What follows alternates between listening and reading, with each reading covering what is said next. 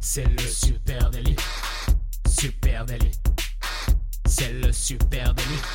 Toute l'actu social média servie sur un podcast. Youpi, c'est lundi et vous écoutez le Super Daily. Le Super Daily, c'est le podcast quotidien qui décrypte avec vous l'actualité des médias sociaux et comme chaque lundi, on vous offre votre veille social media servie sur un podcast. Je suis Thibaut Tourvieille de la Broue et j'ai le plaisir ce matin d'être accompagné de monsieur Camille Poignant. Bonjour Camille. Salut Thibaut, salut tout le monde. Bon, vous nous voyez pas, mais on est très fringants, rasés de près tous les deux. Tout à fait. Euh, je Ah, pas, t'as c'est- coupé ta barbe, tiens. Ouais, ouais, c'est. Oui, c'est vrai, je erreur- réalise seulement maintenant. Erreur de sabot, mais bon, écoute. Non, ça te- Bah oui, bah, erreur ceux qui nous regardaient sur Twitch, dites-nous, mais moi je, le trouve, tr- je te trouve que très fringant, Eh très bah, enfant. on est fringants tous les deux, voilà, comme si c'était la rentrée le 23 janvier. Eh ben, c'est presque ça.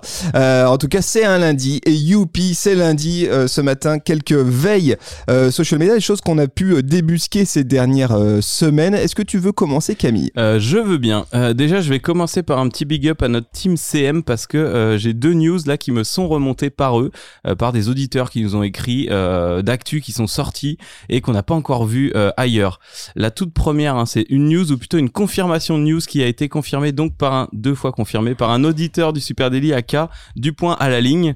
Euh, les badges de succès d'Instagram sont en route euh, pour de vrai. La nouveauté avait été détectée par notre rétro-ingénieur préféré Alessandro Paluzzi. euh, Il en- famoso. Il famoso en octobre et elle annonçait l'apparition de badges de réussite sur Instagram qui auraient pour vocation d'inciter les créateurs de Reels à en faire toujours plus. Bah là c'est officiel, en tout cas c'est officiel que c'est en bêta de ce côté de l'Atlantique puisque notre ami l'a sur son téléphone. Juste pour rappel, lorsque tu as publié un Reels, on te tease en t'annonçant que tu peux gagner des succès, comme ils les appellent en français, des badges euh, pour souligner ton processus créatif. Si tu utilises les sondages, euh, stickers, curseurs, les audios, les effets, tu as donc quatre badges élan créatif, dénicheur de tendances, créateur de communauté ou collaborateur. Euh, une bêta hein, qui confirme la volonté d'Insta de pousser toujours plus le Reels encore plus fort avec des badges d'encouragement pour euh, gamifier. On est d'accord, ces badges d'encouragement, ils sont que pour moi, personne d'autre les voit. Hein. Ouais. pas- C'est pas euh, comme sur Twitter, un petit, Il y aura peut-être un un- dans une version 2 un truc genre Reels Killer ou un truc comme ça. Mais D'accord, mais là c'est que pour moi, pour Ouais. m'informer, c'est une sorte de gamification pour me pousser encore mieux faire du Voilà, contenu. Avec une petite flamme et tout, ça s'appelle les succès. Si vous les voyez, c'est que vous êtes en bêta. Ok, intéressant, intéressant. Allez, moi je vous amène euh, en guerre, les amis, sur la ligne de front, la ligne de front entre TikTok et les institutions américaines. Ah. Euh, on le sait, l'application euh, a déjà été interdite sur tous les appareils du gouvernement fédéral et sur les appareils gouvernementaux dans 31 États aux États-Unis hein, pour des raisons de confidentialité des données. C'est un sujet qui date depuis l'ère Trump, hein, euh, la guerre entre euh, TikTok et les institutions américaines, avec récemment, on en avait parlé ici au micro euh, du.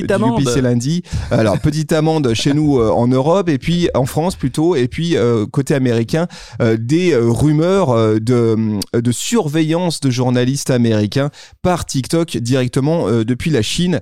Eh bien, la- la- la- l'aventure continue et ça commence à se durcir sérieusement du côté des États-Unis. Désormais, les restrictions s'étendent aux universités. Euh, l'université d'Auburn, l'université d'Oklahoma, l'université du Texas ont décidé de bloquer l'accès à TikTok sur les réseaux euh, Wi-Fi de, des universités. Euh, et là sont à nouveau opposés les risques de confidentialité et la fuite éventuelle de données stratégiques vers la Chine. Alors, évidemment, la mesure, elle est plutôt symbolique, hein, parce que juste couper euh, l'accès Wi-Fi, Ouais. euh, ça n'empêche pas que tu aies de la data, tu vois. Euh, mais TikTok est clairement la cible de pression importante au cœur même du Congrès américain, hein, c'est ça qu'il faut retenir. Euh, et ils sont un certain nombre à faire carrément pression pour une interdiction nationale de l'application euh, TikTok. Ça barde, ça continue à chauffer. Et euh, les politiques, elles tentent de placer TikTok au centre d'une guerre culturelle. hein. En gros, les États-Unis versus la Chine. Euh, selon eux, hein, euh, le gouvernement chinois utilise TikTok pour entre guillemets, détruire les États-Unis d'Amérique. Voilà, boum, c'est simple. Petit Euh, guillemets comme ça. et du coup, il y a un projet de loi de la Chambre qui a même été présenté ce mois-ci par 19 républicains hein, euh, qui propose de bloquer le financement fédéral de tous les établissements d'enseignement supérieur, donc en gros toutes les universités qui refusent d'interdire l'application.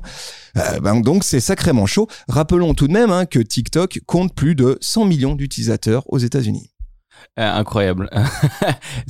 Il y a quand même un air de guerre froide là-dedans, je trouve. hein. Oui, Euh, mais ce qui est marrant, c'est que les États-Unis se comportent en fait comme euh, les Chinois, c'est-à-dire Oui, qu'ils oui. veulent couper euh, des trucs, l'accès à eh certaines ben, je fais choses. comme toi. Et bah, puisque c'est ça, nous aussi, on va contrôler Internet. Moi, je vais te parler d'une autre guerre, beaucoup plus technologique. Et pour changer un peu de l'habitude, je vais te parler de Google. Google qui a déclenché un code rouge. Euh, ce que vit actuellement Google, hein, ça, rappelle un peu ce qui s'était passé en 2007 avec le lancement du premier iPhone. À l'époque, Google travaillait aussi sur un smartphone, mais c'était un projet beaucoup moins ambitieux qu'Apple, avec euh, des touches et une première version d'Android un peu foireuse. Euh, par son côté inédit, ultra utile, révolutionnaire, eh ben ChatGPT fait un peu le même effet en ce moment même à Google. Euh, la firme de Mountain View doit absolument réagir, sinon son OpenAI va finir par lui voler, enfin l'OpenAI par lui voler son cœur de métier. Aujourd'hui, ChatGPT permet déjà d'obtenir des réponses euh, assez fiables, directement utilisables, beaucoup plus rapides que si tu devais parcourir euh, 15 pages de Google. Tout à fait. Donc ça fait flipper. Euh, cette année, du coup, Google devrait donc lancer une vingtaine d'IA différentes. Euh, un alors plusieurs exemples hein, qui sont cités. Un de ces outils baptisé Collab Plus Android Studio permet par exemple de coder des applications Android plus vite. Donc euh, ça on l'a déjà testé avec ChatGPT, hein, le, codage. Euh, un autre outil qui permettrait de créer de toutes pièces des fonds d'écran pour les smartphones standard et un autre qui résumerait les vidéos en générant une nouvelle euh, bah, un récit de toutes pièces mais aussi euh, lancer une sorte de chatbot qui pourrait être dopé à l'IA donc là Ouais, bah les choses s'accélèrent du côté de l'IA. Effectivement, ChatGPT arrive euh, pareil, hein, les deux pieds devant, euh, en game changer, et donc tout le monde s'excite. On le sait, euh, Google euh, était euh, là avant, avait lui aussi Bien déjà sûr. travaillé, fait des Mm. tests nombreux hein, sur l'IA, Euh, mais tout le monde se voit contraint d'accélérer. Microsoft aussi, hein, peut-être en, en- en- avec des rumeurs d'acquisition de Ouais. Chat AI. Euh, ça se bouscule au portillon. Tout le monde veut, veut faire de l'IA. Euh, effectivement, il y a des choses. On va on risque d'en parler encore beaucoup hein, Ouais. en 2023 d'intelligence artificielle. Allez les amis, je vous emmène du côté de Twitter. Twitter qui euh, ferme les portes de son API et décide du jour au lendemain de couper le jus à des dizaines d'applications tierces.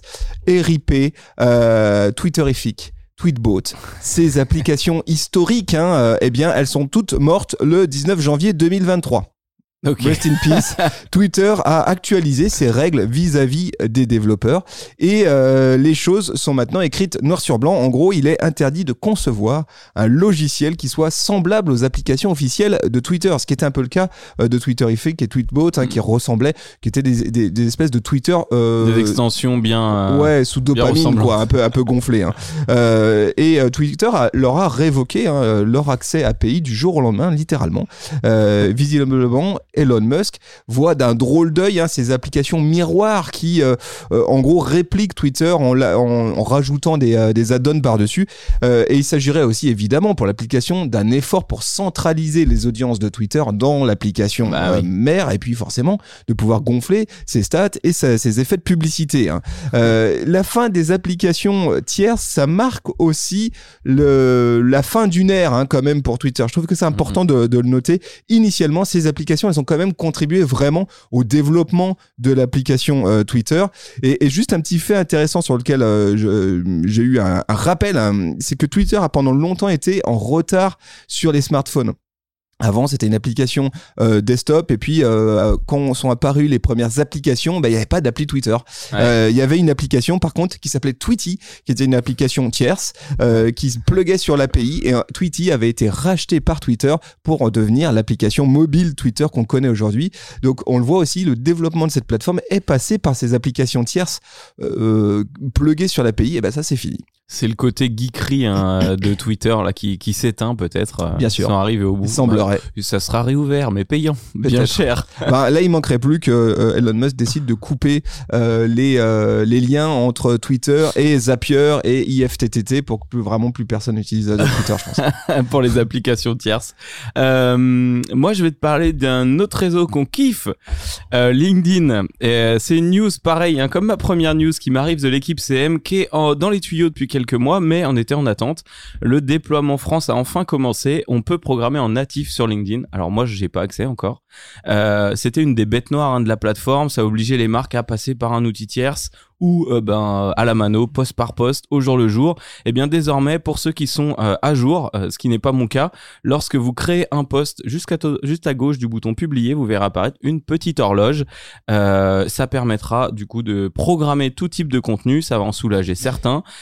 Voilà, ça vient de la team CM. J'ai essayé ce matin, j'ai pas accès, ni sur les pages entreprises que je gère, donc peut-être on est sur une bêta. En tout cas, ça existe. Instagram. Instagram qui décide de lancer un mode silencieux. Voilà, je sais pas si tu as vu cette news, hein, euh, une news qui est tombée la semaine dernière. Instagram a annoncé le lancement d'une nouvelle fonctionnalité appelée mode silencieux ou alors quiet mode en, en anglais. Euh, cette fonctionnalité, elle vise à réduire le faux mot, le fameux fear of missing out hein, des utilisateurs lorsqu'ils s'absentent de l'application. Tu sais, euh, je m'absente de l'application pendant euh, quelques heures et bim, j'ai des notifs. notifs j'ai 17 notifs qui tombent en me disant tiens, il y a un tel, ah bah attention, il y a une story, machin, et en live, etc. Euh, et eh bien, une fois que je vais avoir enclenché ce mode silencieux, ça va désactiver automatiquement les notifications entrantes, évidemment, euh, mais aussi répondre automatiquement à mes DM. Ça, c'est intéressant. je suis actuellement, je suis pas disponible, une sorte de répondeur en fait. Hein. Et puis mettre ton statut en mode silencieux, donc signaler à tous tes contacts en MP euh, que tu es en mode silencieux. Je trouve c'est intéressant cette fonctionnalité parce qu'elle souligne une fois de plus comment Instagram est devenu une messagerie en fait. Hein. Clairement, il y a un énorme morceau de l'usage d'Instagram mm. qui s'est déplacé dans la messagerie et à ce titre, eh bien, ce mode silencieux, ça semble un add-on logique. C'est ce que t'attends quand même dans une messagerie de pouvoir signaler. Bah, je suis pas là, quoi. Juste, donc j'ai des messages automatiques euh, qui euh, qui m'informent.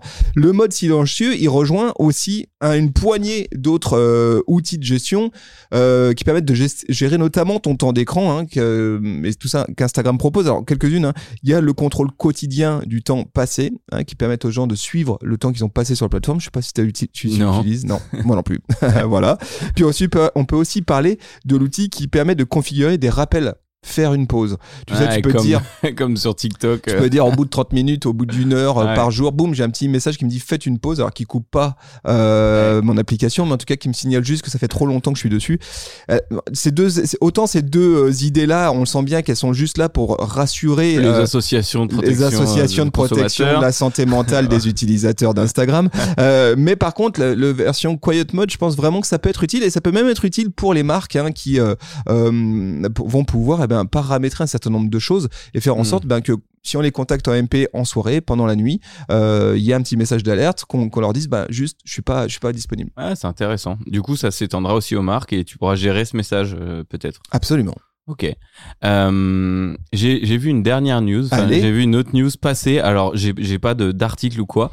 Euh, tu sais, il y a une loi. Euh, il y a une loi. Non, il y a des contraintes sur la nudité et notamment euh, les poitrines sur Instagram et Facebook qui sont euh, bon. Globalement, on peut voir des nichons de mecs, mais pas des nichons de meufs. Sinon, t'es banni. Et en ce moment, il y a un grand débat autour des transgenres et des personnes aussi de fort poids qui ont du coup des poitrines proéminentes et qui se retrouvent bannis d'Instagram. Du coup, il y a une mention a été déposée au Congrès et le groupe Meta a 60 jours pour proposer une loi qui visera à autoriser toutes les poitrines ou aucune, mais en tout cas, ils doivent répondre de ça dans les jours à venir. Mhm. ok, intéressant. On en reparlera. Dernière minute. On en reparlera ici forcément dans euh, le Super Daily. Les amis, merci à vous tous. On est là tous les jours à 9h, 9h30 en direct sur Twitch si ça vous tente. Et puis après, évidemment, euh, dans euh, vos applications de podcast préférées, si vous nous écoutez sur Apple Podcast, Spotify, balancez les 5 étoiles, les amis. Un petit com aussi, ça fait toujours plaisir. Et puis partagez cet épisode avec une amie ou avec un ami. On vous dit merci beaucoup, on vous dit à demain. Et on vous donne rendez-vous dès demain. Salut tout le monde. ciao bye bye.